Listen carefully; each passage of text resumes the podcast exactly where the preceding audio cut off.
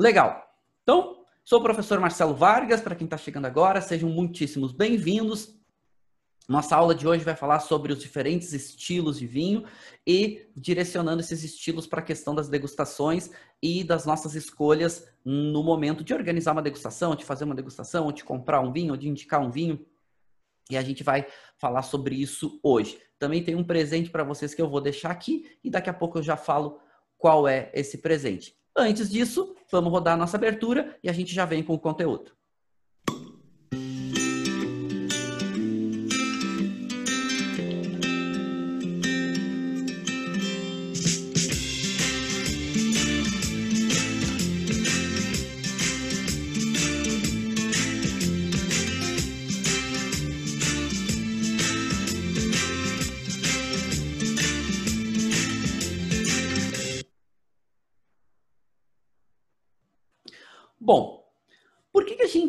Separa, toma essa, essa escolha, né, essa decisão de separar vinhos por estilos? Tudo que, de alguma forma, nos ajuda a organizar esse entendimento sobre a bebida vai nos facilitar. Mas é, alguns pontos são importantes, que isso precisa, essas, essas, essas organizações, elas precisam ser bastante coerentes, consistentes, porque o mundo dos vinhos é extremamente amplo. Tudo que a gente fala com assuntos relacionados a vinho, a entendimento do, do, da bebida, não só degustação, mas se a gente vai falar de país, de região, a gente vai falar de terroir específico, se a gente vai falar sobre vinificação, se a gente vai falar sobre agronomia, se a gente vai falar tudo isso precisa ser organizado. O legal é que quando a gente começa a aprender de uma forma mais profunda, ou seja, a gente começa a entender como essas coisas se relacionam, e esse é um ponto importante. Eu defendo uma coisa há muito tempo, desde que eu comecei a dar aula, que nenhum professor tinha me falado. Ok? E não estou dizendo que eles não me falaram porque eles não sabiam, não é isso. É que hum, o entendimento deles era um pouco diferente eu defendo que para aprender sobre vinho, tu precisa pensar. Então, a gente precisa começar a pensar. A gente precisa começar a fazer as coisas se relacionarem. Por que, que cada coisa gera determinada característica, determinada reação? Então, vamos pensar nos vinhos. Se eu falo sobre degustação, né, falar especificamente de degustação, se eu falo sobre degustação, o que me leva a entender que um vinho tem mais tanino que outro, que outro vinho? Né? Ah, ok é, a sensação de adstringência. Tá, o que, que é a sensação de adstringência? Como isso funciona? Da onde vem isso? Então, esses questionamentos nos fazer pensar ajuda a entender. E nada mais é do que também organizar todas essas informações. A gente já falou aqui, né, o que a gente tem de mais moderno hoje sobre entendimento de vinho está muito relacionado com essa parte de neurociência, com essa parte de como o nosso cérebro reage a essas uh, sensações na degustação mas como que ele organiza essa informação para buscar essa informação e tornar isso uma percepção. Ou seja, isso para mim está claro, isso tá, para mim está nítido. Quando a gente está falando aqui em organizar os estilos, a gente está de alguma forma também facilitando para o nosso cérebro esse entendimento, para nossas tomadas de decisões. Então, por exemplo, é muito legal para organizar degustação, é muito bom para a gente é, tomar escolhas de, de harmonização, que vinho comprar e outras. Então, o que a gente está fazendo aqui é começar a organizar grupos de vinho. E esse organizar já nos começa a dar um direcionamento, certo? Direcionamento para escolha que a gente for, for, for ter, a escolha que a gente for fazer. Ok? Então, quando a gente agrupa por estilos, o que a gente está falando? Que são uh, tomadas de decisões facilitadas. E, gente, uma das coisas importantes aqui é a gente não pode ter medo de vinho. O que, que eu estou dizendo? Que uma das coisas que inibe muitas pessoas é o medo de degustar, é o medo de comprar vinho, é o medo por trás de tudo, é o medo de errar. Errar o quê? Comprar o vinho errado, comprar um vinho que não dê tanta experiência. É, são medos. E isso a gente tem que perder. A gente tem que perder medo de vinho. Certo? E uma coisa importante, tá? Aprendam uma coisa: o erro faz parte do acerto. Então, se comprar um vinho que não foi tão bom, que tu não gosta tanto, ou que tu não não foi tão feliz, tu te, a gente tem que saber que isso faz parte. A gente vai tirar aprendizado disso. Quando a gente separa por estilos, a gente já começa a nos direcionar. Bom, eu tenho uma preferência. Eu gosto, por exemplo, de vinho espumante. Podemos agrupar num estilo. Ah, eu gosto de vinho tinto encorpado, potente, poderoso. Posso agrupar no outro estilo. Então, tu já se direciona para o que você mais gosta. Isso, de certa forma, já tira um pouco mais de medo. Até na hora de comprar, na hora de indicar. Não, quem já não passou por, por, por ir numa loja de vinho e não saber bem o que comprar? Tu quer comprar vinho mas não sabe bem o que comprar. E aí, tipo, ah, vou comprar o quê? Né? Ah, vou ver uma promoção. Quando tu fala para um vendedor, por exemplo, um sommelier, que tu gosta de vinho tinto encorpado, vamos classificar dentro de um estilo, o vendedor já sabe que começar a te oferecer. Você vai numa loja de vinhos que tem 2 mil rótulos, 3 mil rótulos, por onde ele começa a te indicar? Então, isso também é uma coisa bacana. Por exemplo, se tu agrupa num estilo, ah, eu gosto de vinho tinto encorpado. Se tu vai fazer uma harmonização, tu já começa a pensar um prato nesse estilo de vinho que tu vai tomar, que tu vai escolher. Então, muito essas, essas tomadas de decisão de agrupar por estilo nos facilita para harmonização, para ocasião de consumo, questão de potencial de guarda. Tem gente que gosta de comprar vinho para guardar. Não é todo estilo de vinho que consegue ter uma, uma longevidade maior. A gente mais para frente vai falar mais sobre isso também. Fatores de preço, isso também é uma coisa interessante, né? Dentro de estilos a gente tem preços diferentes, questão de recomendações e outros. Ou seja, quando eu estou falando para a gente começar a pensar em estilos diferentes de vinho, nada mais é do que a gente começar a organizar uma parte importante do nosso aprendizado sobre vinho. Certo? Bom, aqui eu trago para você, isso é uma pesquisa científica que a gente fez né, lá na Itália, lá no, no, no, no Centro Italiano de Análise Sensorial, que é a empresa que eu trabalho, que é a pesquisa científica de duas denominações italianas, certo? Duas denominações italianas. E aí, o que, que eu estou trazendo aqui para vocês? Uma experiência que é o seguinte: o que, que essa, essa pesquisa científica, o que, que ela fez? Ela mostrou o que, que eram os fatores de tipicidade, certo? Dentro dessas DOCs. E esses vinhos, esses são dois vinhos brancos, são vinhos brancos feitos com a uva chamada Verdicchio. Verdicchio no Brasil se chama, eles chamam de Peverella, é a mesma uva. E Verdicchio faz os vinhos brancos mais premiados da Itália. Pouca gente conhece, principalmente aqui no Brasil, mas na, na, na Itália na Europa como um todo é muito consumido. É um vinho que é, ele é, a uva é conhecida por fazer vinhos brancos mais potentes. Inclusive eles falam eles têm um termo lá na Itália que dizem, ah, o, o, os vinhos de Verdict são vinhos brancos, é, são vinhos tintos vestidos de branco. Por quê? Porque são mais estruturados, são mais potentes. Então, duas DOCGs de Verdicchio, né, são duas DOCGs bem importantes, que é Verdicchio de Matélica, reserva, e Verdicchio de Castel di Ese, reserva. E se a gente parar aqui para entender, como que a gente agrupa, se eu fosse botar dentro de um estilo que eu vou propor para vocês, Verdico estaria dentro de um estilo vinho branco encorpado, certo? Mas Verdic não faz só vinho branco encorpado, mas a probabilidade maior, ou os mais famosos, a referência de Verdic é para vinhos brancos encorpados. Por mais que tenha uma variação, então aqui a gente está falando que duas denominações diferentes, duas denominações relativamente próximas lá na Itália, certo? A gente está falando de Iese ali 20 quilômetros do mar, e quando a gente fala de Matélica, a gente está falando mais ou menos aí 50, 60 quilômetros do mar. Mas faz vinhos que, por mais que sejam parecidos, e aqui a gente está falando da tipicidade, são um estudo científico que foi feito para pro, porque a gente para o instituto que regulamenta, que ajuda a regulamentar as tipicidades das denominações lá da região do Marque, e por mais que seja parecido, deixa eu voltar aqui, a gente vê que o, tem um verdíquio que, bom, você tem que pegar a parte de estrutura, né? Então são vinhos que são persistentes, ou seja, tem uma boa persistência de sabor, tem notas florais, os dois, sápido, ou seja, tem bastante intensidade de sabor, uh, acidez média e uma notinha amarga, né? Que é aí entre média e pouco, essa nota de amêndoa amarga. Bom, são dois vinhos diferentes mas estão dentro do mesmo estilo. E se a gente for ver no perfil aromático dos dois verdictos, duas denominações, por mais que eles tenham essa tendência a fazer vinhos frutados, o verdíquio de matélica tende a fazer essa nota que remete à, amêndoa, né? Enquanto que O verdicto de Castel Liese tende a fazer mais uma nota bem mais frutada, essa nota de maçã, essa nota de fruta é, banana, às vezes uma nota de abacaxi maduro, etc. São dois perfis diferentes.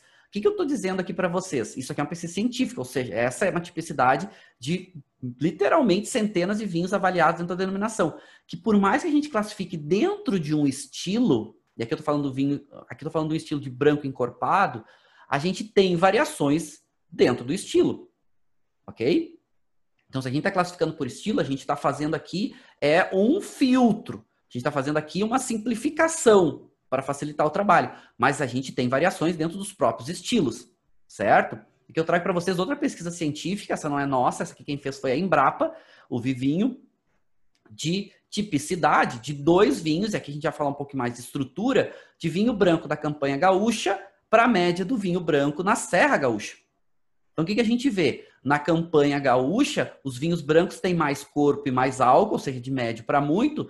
Se a gente comparar com os vinhos brancos da Serra Gaúcha, faz um vinho com menos intensidade, com menos corpo, com menos álcool. Isso é uma média. E aqui também, quando a gente fala dos estilos, não é comparar se é melhor ou se é pior. Por quê? Porque aí vai depender de muitos fatores. Eu posso dizer que o vinho branco da campanha gaúcha é melhor que o vinho branco da Serra Gaúcha? Não mas tendem a fazer vinhos com estilos diferentes. Então, por exemplo, na campanha gaúcha, a gente está vendo que faz vinhos tintos mais intensos, mais encorpados, mais estruturados. Inclusive, tem uma persistência maior, certo? Em boca. Ou seja, perdura tanto os sabores, vamos definir assim, os sabores duram mais em boca. Então, significa que o vinho é melhor? Não, depende. Então, por exemplo, na Serra Gaúcha, tende a fazer um vinho com mais acidez e menos intensidade de aromas e sabores e menos corpo. Isso é bom para que estilo de vinho? Ele é muito bom para fazer espumante. Que aonde tu na primeira fermentação, vinho base para espumante, tu quer o quê? Vinho base ainda antes dele ter a borbulha, né? Ele vai criar a borbulha na segunda fermentação. No vinho base para espumante, o que, que tu quer? Tu quer um vinho branco com muita acidez, tu não quer aroma e não quer sabor, porque isso tu vai desenvolver na segunda fermentação. Então, o vinho branco na Serra Gaúcha, ele é muito propício, média, certo? para fazer vinho num estilo diferente da campanha. Então a campanha tende a fazer vinhos brancos um pouco mais encorpados, enquanto que a Serra Gaúcha tende a fazer vinhos para espumante, vinhos as uvas brancas para espumante. Bom, quando a gente vai falando de estilos, uma outra outro ponto importante da gente sempre associar e começar a pensar, lembra que eu estou provocando vocês aqui para vocês começarem a pensar, a pensar sobre vinho. Porque se a gente pensa, a gente avança, a gente aprende. Ninguém sabe tudo certo? Quanto mais a gente aprende, mais a gente vai conseguindo fazer essas associações. Quanto mais a gente estuda, e cada um vai fazer isso no seu tempo, no seu momento. A provocação aqui para vocês é: vamos começar a fazer isso, vamos começar a pensar, vamos começar a entender, vamos começar não só a tomar vinho. A gente quer romper uma barreira aqui, que é o seguinte: nossa, eu bebo vinho há muito tempo, mas parece que eu não aprendo. Isso é muito comum em degustação. Mas bom, a gente daqui a pouco volta nesse assunto. Vamos ficar aqui, vamos pensar aqui no seguinte. Falei de campanha gaúcha e falei de Serra Gaúcha. Qual é a diferença dessas regiões? Por que, que faz vinhos diferentes, estilos diferentes de vinhos? Porque o terroir é muito diferente, a região é muito diferente. A campanha gaúcha ela é muito mais seca e quente, serra, comparado com a Serra Gaúcha. A Serra Gaúcha ela é mais alta, é mais fria e ela é mais úmida. Por isso que faz aqueles estilos diferentes de vinhos. Então, isso para o mundo é legal a gente pensar tem regiões que são mais quentes. Então tendem, ou seja, tem a tendência a fazer vinhos com determinado estilo. Tem regiões que são mais frias, então tende a fazer vinhos em outros estilos. Por que eu estou falando tende, tendência, probabilidade? Ou... Não significa que a Serra Gaúcha não faça vinhos brancos encorpados estruturados. Faz, muitos, mas não é a, a média do vinho branco da Serra Gaúcha. A média foi aquilo que a gente viu ali na pesquisa científica da Embrapa. A tendência é fazer vinhos com menos cor e mais acidez. Nada de errado com isso. Só que regiões do mundo têm uma probabilidade maior a fazer determinados estilos de vinho. E aqui a gente começa a pensar o seguinte: regiões no mundo onde tem o clima mais fresco, ou seja, pegar a referência da Serra Gaúcha, por exemplo, tende a fazer vinhos com menos álcool, menos corpo, menos tanino e mais acidez. Bem o que a gente viu naquele gráficozinho né, do perfil sensorial dos vinhos brancos Serra Gaúcha. Regiões mais quentes tendem a fazer o contrário. vinhos normalmente com mais corpo, mais álcool, normalmente a estrutura tânica um pouco maior, só que esse tanino tende a ser um pouco, normalmente tende a ser um pouco mais macio, um pouco menos adstringente, porque normalmente em climas frescos o tanino fica um pouco mais marcado, mas tende a fazer vinhos com menos acidez. Então, regiões climas moderados vai fazer normalmente vinhos intermediários nesse meio do caminho. A gente pode começar a pensar nisso. Vamos pegar aqui um exemplo para a gente entender um pouco melhor. Estamos falando aqui de Cabernet Sauvignon. Qual é o perfil de Cabernet Sauvignon? Perfil sensorial de Cabernet Sauvignon. E aqui, de novo, uma tendência, tá? A gente está tentando agrupar aqui diferentes grupos, diferentes vinhos dentro de um grupo. Então, Cabernet Sauvignon tende a fazer vinhos com muita intensidade de cor, ou de média para muita, tende a fazer vinhos normalmente com muito tanino, vinhos com muita acidez. Corpo normalmente álcool, normalmente de médio, pode subir um pouquinho. E a intensidade de aromas de Cabernet Sauvignon Normalmente também a gente está falando aqui, normalmente de médio subindo um pouquinho. Cabernet Sauvignon é uma uva muito plantada. Significa que todo Cabernet Sauvignon tem esse perfil? Não. Certo? Porque aqui eu poderia classificar, ou como melhor eu classifico esse perfil de Cabernet Sauvignon médio? Normalmente num vinho tinto encorpado. Então a gente já está falando dos estilos aqui. Okay? Então, Cabernet Sauvignon poderia estar, ou tende a estar dentro de um grupo de vinhos tintos encorpados. É um estilo de vinho que eu vou citar para vocês daqui a pouco, certo? Mas é importante pensar que Cabernet Sauvignon tem uma variação no mundo. Aliás, a uva tinta mais plantada. Aliás, a uva vinífera mais plantada no mundo hoje, Cabernet Sauvignon. A recém, há pouquíssimos dias, a James Robson uh, lançou uma. lançou, é, divulgou uma publicação nova dela, de um estudo da Universidade de Adelaide, lá na Austrália, mostrando que a Cabernet Sauvignon já é a uva vinífera mais plantada no mundo. Antigamente era, a, o último estudo mostrava que a Irene, que é uma uva branca espanhola, e agora a Cabernet Sauvignon toma a primeira posição de uva mais plantada no mundo para vinho. Só que a Cabernet Sauvignon amplamente plantado faz estilos de vinhos um pouquinho diferentes. Por mais que a gente classifique dentro de um grupo vinho tinto encorpado, quando o Cabernet Sauvignon vem de um clima mais quente, tende a fazer um vinho com um pouco mais de aquilo que a gente viu, com um pouco mais de álcool, um pouco mais de corpo e até um pouco menos de acidez. Quando vem de climas um pouco mais intermediários, climas moderados, não tão frios, porque a Cabernet Sauvignon não se dá muito bem em climas frios, ela tem dificuldade de amadurecimento, faz um vinho um pouquinho diferente, um vinho com um pouco mais de acidez e tende a ter um pouquinho menos de álcool, tende a ter um pouquinho menos de corpo. E normalmente o perfil aromático também muda. Então, normalmente, quando vinhos, vamos pegar Cabernet Sauvignon, vem de climas mais quentes, tende a fazer um perfil aromático mais de fruta preta mais madura. Quando vem de climas intermediários, normalmente tende a fazer vinhos com perfil aromático que remete a uma nota de fruta vermelha madura, às vezes uma nota de, de, de fruta preta não tão madura, e às vezes uma nota de fruta preta. Mas dificilmente desenvolve aqueles aromas de compota, de geleia, que o clima quente desenvolve, por exemplo, certo? Então, o que a gente está fazendo? Estamos já preparando quando a gente for separar por diferentes estilos, não significa que uma uva, e aí eu vou começar a direcionar algumas uvas dentro dos estilos, não significa que uma uva não possa fazer outros diferentes estilos de vinho. Então, a gente pegou mesmo Cabernet Sauvignon, que tem uma probabilidade grande de fazer um vinho tinto encorpado, não significa que não posso fazer um vinho tinto mais leve com ele. Ou então fazer até um vinho rosé. Ou até fazer vinho branco com Cabernet Sauvignon. É menos comum vinho branco de Cabernet Sauvignon, mas pode ser feito. E até já tem aparecido aí alguns espumantes que entra Cabernet, espumante branco, aonde Cabernet Sauvignon está presente, certo? A cor está na casca, quando tu não usa a casca na fermentação, não extrai cor, fica um vinho branco. Bom, vamos lá. Então vamos começar a agrupar agora os estilos dos vinhos. Eu vou propor para vocês nove estilos de vinhos, certo? E o que que a partir de agora eu vou provocar vocês é o seguinte: dentro desses nove estilos, a gente já começa a pensar aqui o, o que, que destaca sensorialmente determinado vinho para entrar dentro desse estilo. E aqui é essa, esse é o ponto importante dessa aula. Quais são as características sensoriais que se destacam nos vinhos dentro desse estilo. Por que, que a gente classifica dentro desse estilo? E esses estilos é uma sugestão, porque a gente poderia trabalhar com milhares de diferentes estilos de vinho. Cada um pode criar um estilo diferente. Então aqui eu estou provocando para a gente começar a agrupar em nove, nove estilos diferentes, que fique mais fácil da gente começar a direcionar as nossas escolhas, inclusive para as degustações. Então vai ser um primeiro estilo chamado espumante. Vamos ter um segundo estilo, brancos leves.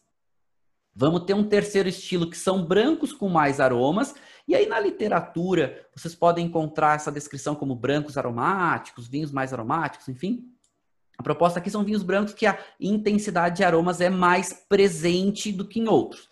Depois, brancos encorpados, rosés, vinhos tintos leves, tintos de médio corpo ou tintos médios, tintos encorpados e vinhos doces. Então, nove estilos. Vinhos doces, aqui eu botei branco e tinto, e vamos colocar aqui branco, tinto e espumante. Qual é a questão aqui que eu vou remeter nesses vinhos doces? É o, o maior destaque sensorial nesses vinhos é doçura. Ou seja, esse vinho ele é mais doce, ele é um vinho que a doçura se destaca, então isso vai dar a classificação para botar os vinhos dentro desse estilo. Essa referência ela não é exata. Mas eu pego essa referência de um livro chamado O Livro do Vinho, de um master sommelier chamado Vincent Gassner. Ele é um francês, nasceu ali na região de, de próxima a Borgonha, etc. Ele cresceu nesse mundo e conhece muito sobre vinho, além de ser um master sommelier, é um grande estudioso. E ele propõe algo parecido com isso. Eu mudei um pouquinho esse entendimento, que, porque eu acho que fica um pouco mais adequado, principalmente para nós, aqui brasileiros, mas esse é, é um grande agrupamento de estilos de vinho. E eu uso muito isso em aula. Por exemplo, quando eu dou aula no curso de sommelier profissional na BS Rio Grande do Sul, que eu sou um dos professores, Associação Brasileira de Sommelier, é, eu quando, tra quando eu trato de estilos de vinho, eu trato dentro com esses nove grupos. Pontos importantes também. Não significa que dentro desses grupos, isso aqui é uma classificação mais genérica para a gente facilitar. É um primeiro passo de agrupamento de estilos, porque dentro de cada estilo eu poderia ter vários estilos diferentes. Por exemplo, de vinhos espumantes, eu poderia ter espumantes mais intensos encorpados, eu poderia ter espumantes mais frutados, eu poderia ter. Só que a gente vai começando a ficar muito amplo, a gente deixa isso para mais para frente. É importante a gente saber que se eu estou falando que tem um grupo, que eu estou agrupando dentro de um grupo espumantes, é porque tem uma característica aqui que é mais destacada. Nesse caso, a perlage, a borbulha. Só que dentro dos vinhos espumantes tem diferentes estilos. Mas a gente não vai aprofundar, a gente vai, a gente vai trabalhar dentro desses nove. Então, todos os vinhos a gente vai colocar dentro de uma dessas categorias. E esse é o exercício para vocês depois seguirem fazendo. Vou falar um pouquinho sobre cada uma delas agora e como vocês podem trabalhar melhor cada um desses estilos. Mas qual é o desafio? Cada vinho que vocês vão degustar, vocês degustem, tentem classificar dentro de um desses estilos. Mas vamos lá. Vamos avançar aqui um pouquinho mais. Bom, já falamos desses estilos. Vou avançar um pouquinho dentro do que, que eu classifico de maior destaque sensorial em cada um desses vinhos, para a gente começar a ter esse, essa diferenciação. Então, já falei para vocês, a base desse meu estudo é em cima desse livro, o livro do vinho do Vicente Gartner. Mas não é absoluto, tá? Eu faço várias modificações que eu considero mais pertinentes. Não significa que seja melhor ou que seja pior. Ponto. O presente para vocês antes da gente entrar agora nos estilos. Vocês que estão aqui assistindo essa aula, vocês vão ganhar certo? Eu já dei para algumas pessoas aqui, sei que alguns já baixaram, o meu infográfico novo sobre estilos de vinho. Ele fala sobre estilos, sobre harmonização. Vou mostrar para vocês agora, enquanto eu vou explicando sobre os estilos, eu mostro já um pouquinho sobre o infográfico como vocês usam. Ele é um guia de orientação para os estilos. Mas mais do que vocês ganharem isso, ele é um infográfico, ele é lindão, vocês vão ver agora. Vocês podem imprimir, vocês podem fazer um quadro e consultar toda vez que vocês quiserem, certo? Para ajudar vocês é, nessas orientações, para ajudar vocês nesse direcionamento de escolhas. Mas mais do que isso, esse infográfico eu atualizo ele a cada mais ou menos aí alguns meses, eu vou deixando ele um pouco melhor, vou trazendo um pouquinho mais de informação, deixando ele mais rico, deixando ele mais, ele já é lindão, vocês vão ver que ele é incrível. Mas vocês além de ganhar ele, o infográfico agora, 0800, ou seja, grátis para vocês, vocês vão ganhar todas as atualizações desse infográfico. Ou seja, toda vez que eu atualizar esse infográfico, eu vou disponibilizar para vocês que estão aqui na aula, certo? Aonde vocês vão poder baixar isso? Depois que eu finalizar a aula, eu lá no canal, na minha comunidade, nosso grupo de estudo de degustação, lá no Telegram, eu vou colocar o, a última versão do infográfico para vocês, certo? E vou explicar ele, ele aqui para vocês porque ele é, ele é a classificação desse estudo de, de agrupamentos de vinho. Eu coloquei dentro desse infográfico. Esse agrupamento ele é utilizado por vários outros autores, tá? É, a origem dele é do, desse estudo do Vincent Gasnier. Mas tem vários outros autores que usam essa classificação parecida. Né? O pessoal tem citado a Wine Folly, né? a Madeleine usa, usa bastante, ela fez alguns infográficos também. A Folly é muito legal, recomendo para quem gosta dessa parte gráfica de vinho, etc. Ela traz bastante conteúdo, é todo em inglês, mas é um inglês fácil de vocês utilizarem, então não é difícil mas é bem bacana. O Winefolio é legal. Tem alguns outros autores aqui no Brasil também usam, tem alguns autores internacionais que usam, então tem alguns autores que usam essa referência, certo? Dessa classificação. O livro, o livro do vinho é muito legal, que é a que dá origem normalmente desse, dessas referências. Bom, esse aqui é o infográfico. Agora a gente vai falar nos estilos e eu vou usar o infográfico como referência porque fica mais fácil para gente para a gente pegar as informações quando a gente vai falando de cada um dos estilos, ok? O que, que se destaca mais em cada estilo? O que, que eu trago aqui no infográfico para vocês? Tá? É, um guia de orientação. O infográfico nada mais é do que um resumo da nossa aula de hoje. Simples assim. Onde eu trago os estilos agrupados, eu trago cada uva que normalmente está presente em cada um desses estilos. Então, tendência, a gente já pegou Cabernet Sauvignon como exemplo. Então, não significa que Cabernet Sauvignon só faça vinho tinto encorpado, mas a grande tendência é fazer vinho tinto encorpado. Pode fazer outros vários. Mas aqui a gente começa a organizar um pouco isso. Também trago aqui embaixo algumas referências de harmonização, não são todas, certo? Não são todas as referências de harmonização que podem existir no mundo, que são uma variação enorme. Eu trago algumas mais comuns, certo? Dentro de cada estilo que vocês podem. A harmonização vai muito de gosto pessoal. Mas provavelmente vocês fizerem essas escolhas que eu sugiro aqui, vocês vão ter uma experiência muito legal, certo? Também trago uma recomendação de taça um pouquinho maior, um pouquinho menor, e também trago para vocês a questão das temperaturas, certo? As temperaturas aqui mais adequada, um range, uma variação de temperatura mais adequado para cada um dos estilos. Por isso que é legal a gente agrupar por estilos. Porque, por exemplo, qual temperatura você toma um vinho? Depende do vinho. Se está dentro de um estilo, tu pode ter uma referência que, ah, ok, vinhos brancos leves, eu posso tomar ele mais fresco. Por quê? Bom, tem um motivo por isso. A gente já vai falar. Ah, vinhos tintos encorpados, posso ter uma temperatura um pouco mais alta. Por quê? Tem um motivo para isso. Ok? Bom, é, quando acabar a aula que eu vou postar lá, um infográfico no grupo do Telegram, tá? Aqui abaixo do link, do, aqui abaixo da aula tem o link lá para a comunidade, para nosso grupo de estudos. Eu boto todos os materiais lá e vou colocar esse e as atualizações lá quando tiver do infográfico, ok? Lá no Telegram, só entrar lá. Não tá agora, tá? Quando acabar a aula. Quando acabar a aula, vocês entrem lá que vocês não vão achar agora.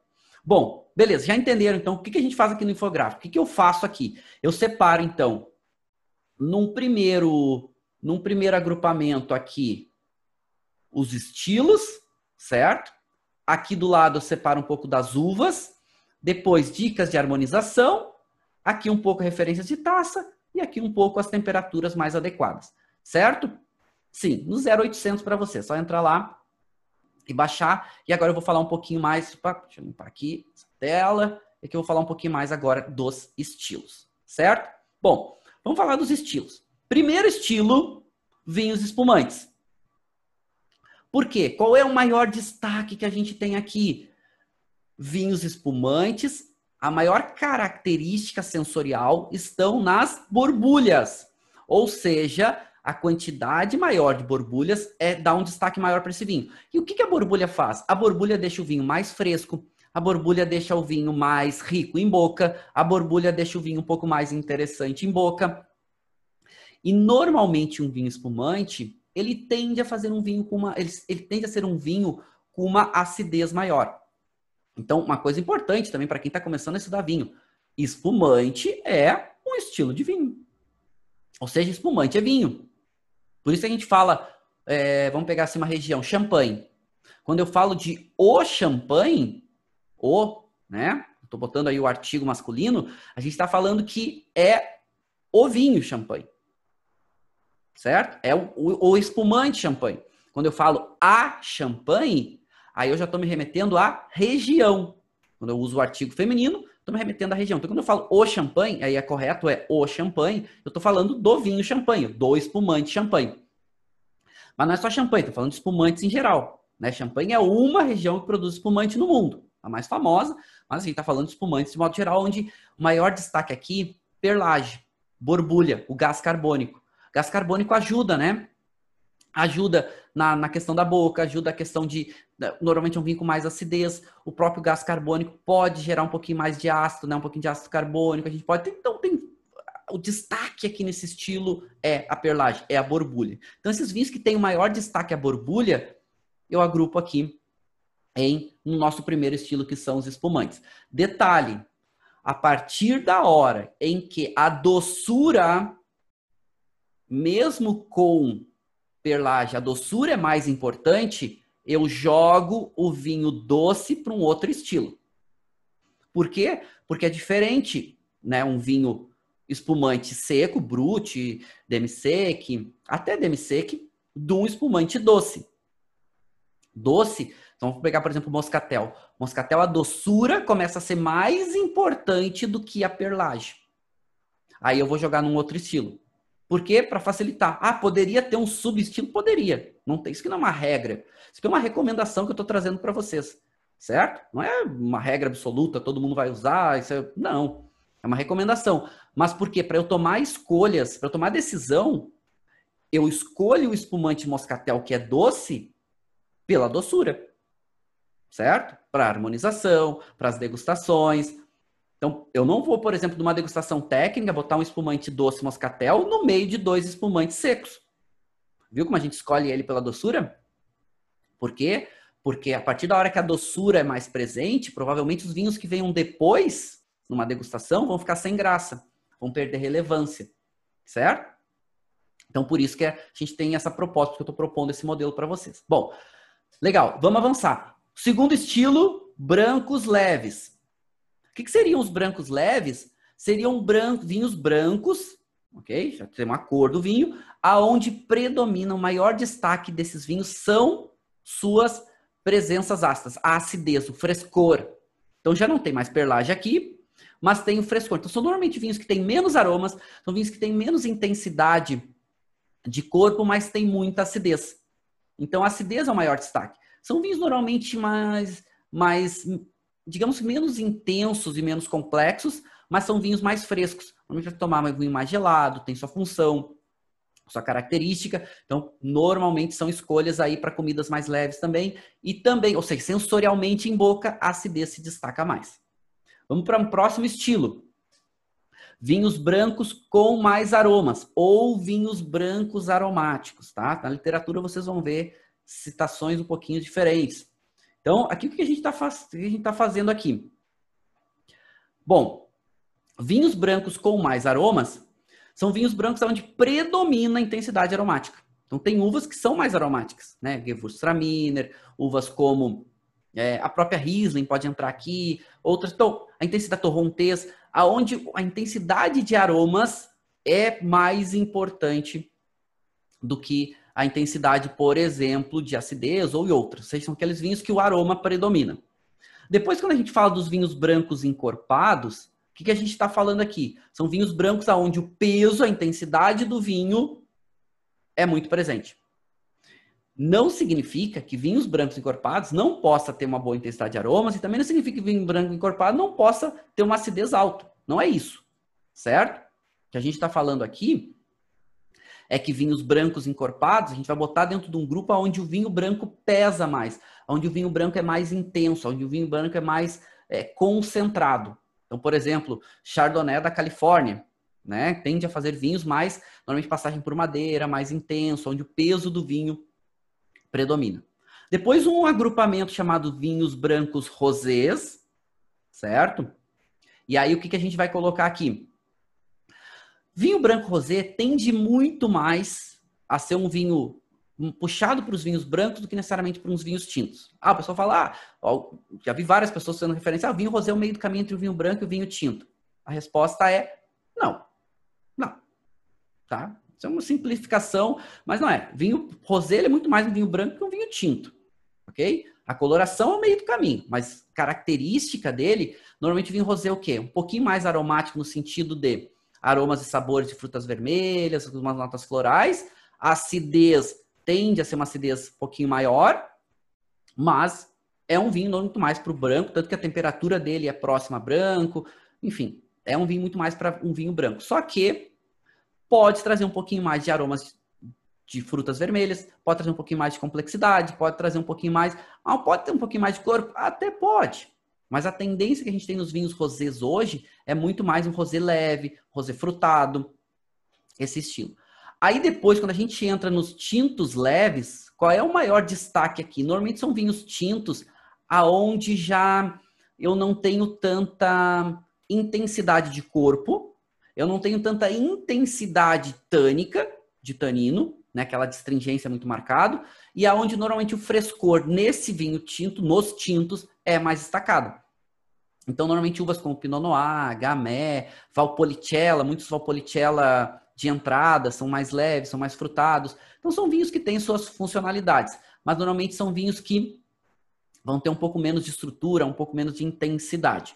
Para quem gosta de vinho tinto, e aí aqui é o seguinte, eu não estou dizendo que um é, um estilo é melhor que outro estilo. E eu não estou dizendo que todos os vinhos do mundo a gente vai encaixar aqui. Mas a gente vai fazer uma, uma proposta. Eu, por exemplo, não estou citando aqui para vocês ainda vinho fortificado. Por que eu não estou citando vinho fortificado? Porque a gente vai ver aonde o fortificado pode entrar. Certo? O que, que predomina no fortificado? Porque fortificado é um estilo. Só que fortificado não é um estilo. Fortificado também são vários. Então, e aonde o vinho começa a ser fortificado? Eu tenho vinho fortificado com 15% de álcool, mas eu tenho vinho tinto encorpado com 15% de álcool. Então, o fortificado, a gente vai ver primeiro o que, que se destaca nele além da intensidade alcoólica.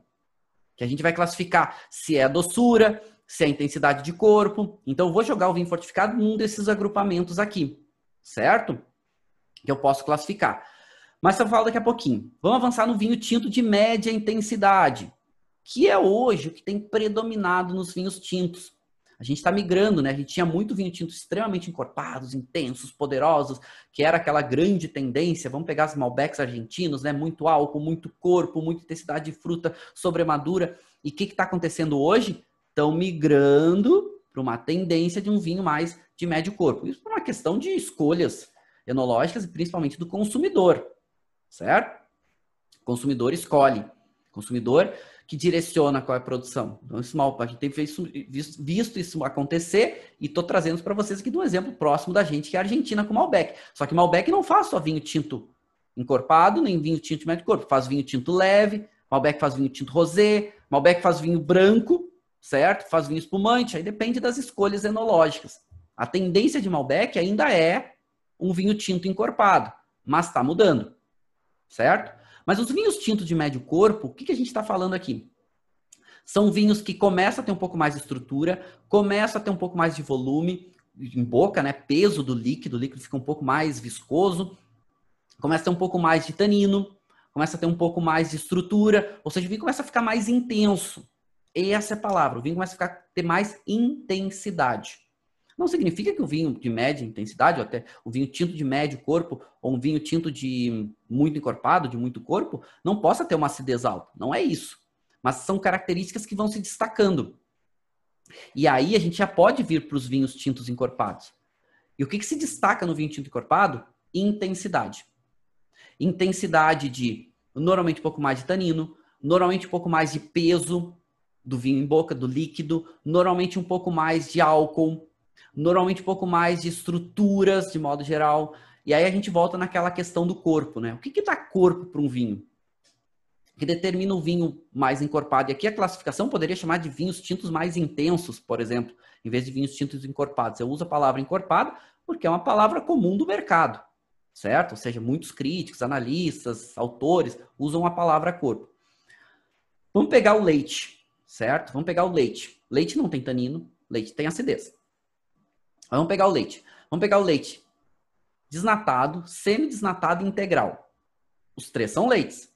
Mas se a gente pegar o leite desnatado, ele é muito mais ralinho, ele tem muito menos volume, muito menos peso. É o que, que dá peso para o leite? É a gordura, né? Dá peso, dá corpo, dá intensidade, dá sabor. Ou seja, quando a gente fala de um leite integral, é um, é um leite com mais corpo, mais encorpado.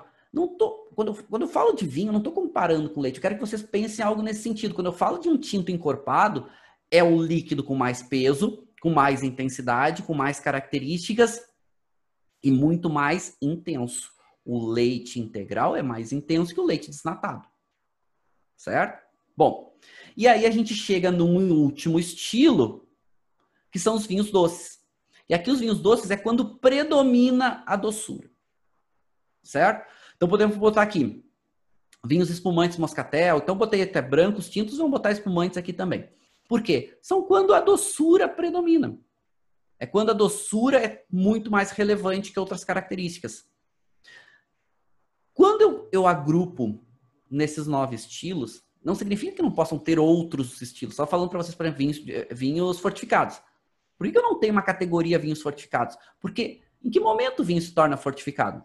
Eu tenho Amarone. Amarone é um vinho tinto encorpado, tá? Amarone é um vinho tinto encorpado, que pode chegar a 18% de álcool. Eu tenho vinho fortificado, que normalmente gira em torno de 15, 16, menos que um Amarone. Então, a questão do álcool, né, essa, entre aspas, essa fortificação, por que eu não estou propondo aqui? Porque vai depender do que, que mais se destaca para eu jogar dentro de um desses estilos. Ah, bom, se destaca a doçura, como, por exemplo, o vinho do Porto, eu jogo dentro dos vinhos doces, né? Ah, não, é um vinho fortificado, mas ele não é doce. Por exemplo, é um marsala seco. Bom, mas o que é mais intenso nele? Ah, é corpo, é estrutura? Ele é tinto? Então, beleza, deixa eu jogar dentro dos tintos encorpados. Porque a usabilidade dele vai ser relativamente parecida. Certo? Então, por isso que eu estou propondo. Aqui é uma ideia da gente fazer um primeiro grande agrupamento. Né? Isso aqui não é uma ferramenta definitiva. Se a gente vai fazer um agrupamento definitivo aqui, a gente vai ter que ter literalmente centenas de agrupamentos. Esse aqui é um primeiro agrupamento. Esse aqui é um primeiro conjunto de ideias. Esse aqui é um primeiro para a gente começar a pensar e tomar as nossas, nossas decisões e fazer as nossas escolhas. Nossas escolhas dentro do, do mundo dos vinhos. E aqui do lado, então, eu trago para vocês algumas, algumas uvas ou regiões, né? Que a gente pode encontrar dentro de cada um desses estilos. De novo, não é absoluto, é uma tendência. Como eu falei para vocês, o próprio Cabernet Sauvignon, aonde tende a fazer vinhos tintos encorpados, mas pode fazer outros estilos, certo? Bom, deixa eu passando aqui também, aqui, né, como é que eu, eu separei esses agrupamentos, né, das, das uvas ou das regiões. Depois, dentro de cada linha, vocês têm algumas sugestões de harmonizações, tá? Tá aqui no guia também para vocês, não é o tema da nossa aula, nosso, nosso tema hoje é falar sobre os estilos, né? Desses vinhos, para a gente poder ir avançando nas questões de degustação, principalmente quando a gente entrar aí no nossa, na nossa atividade mais para frente. E aqui eu coloco algumas sugestões de harmonização. Então, o que, que eu fiz aqui para vocês? Eu coloquei o prato, né, o que predomina no prato, de novo, tá? Não tá aqui não tem todos os pratos do mundo, não tem que talvez sejam os mais comuns hoje. E eu coloquei ou dentro de uma bolinha ou dentro de um quadradinho. O que, que significa? Dentro de um quadradinho é uma boa harmonização. Normalmente, se tem uma bolinha, é uma harmonização perfeita. Aquelas harmonizações provavelmente vai ser muito, muito boa. Certo? Mas quando já tem um quadradinho, provavelmente já seja uma boa harmonização.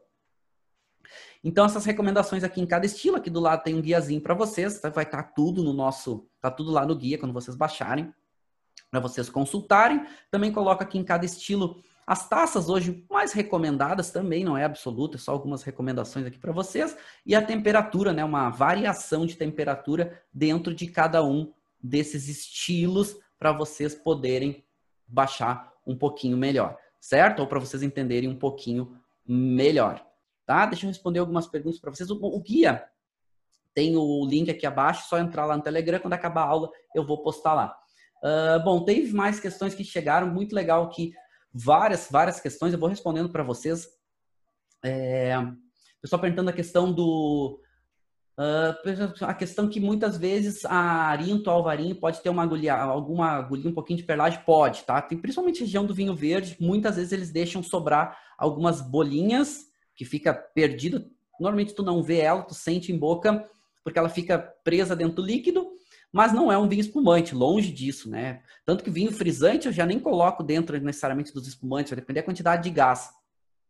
Mas é comum no vinho verde aparecer. E a própria alvarinho, que eu posso classificar. O varinho faz tanto vinho tinto, é, vinho branco, desculpa, vinho branco leve, faz tanto vinho branco, pode ser um pouco mais aromático, como pode ser um vinho branco um pouco mais encorpado, depende das decisões enológicas. De modo geral, a gente pode agrupar dentro de um estilo específico, certo? Então, mas é comum lá na região do vinho verde essa questão da de deixar não só no branco, branco um pouco mais, mas não só no vinho no, no, nos vinhos brancos, mas também nos vinhos tintos, às vezes nos rosés eles deixam um pouquinho de perlagem, umas bolinhas lá para ficar um pouquinho mais fresco o vinho em boca, certo?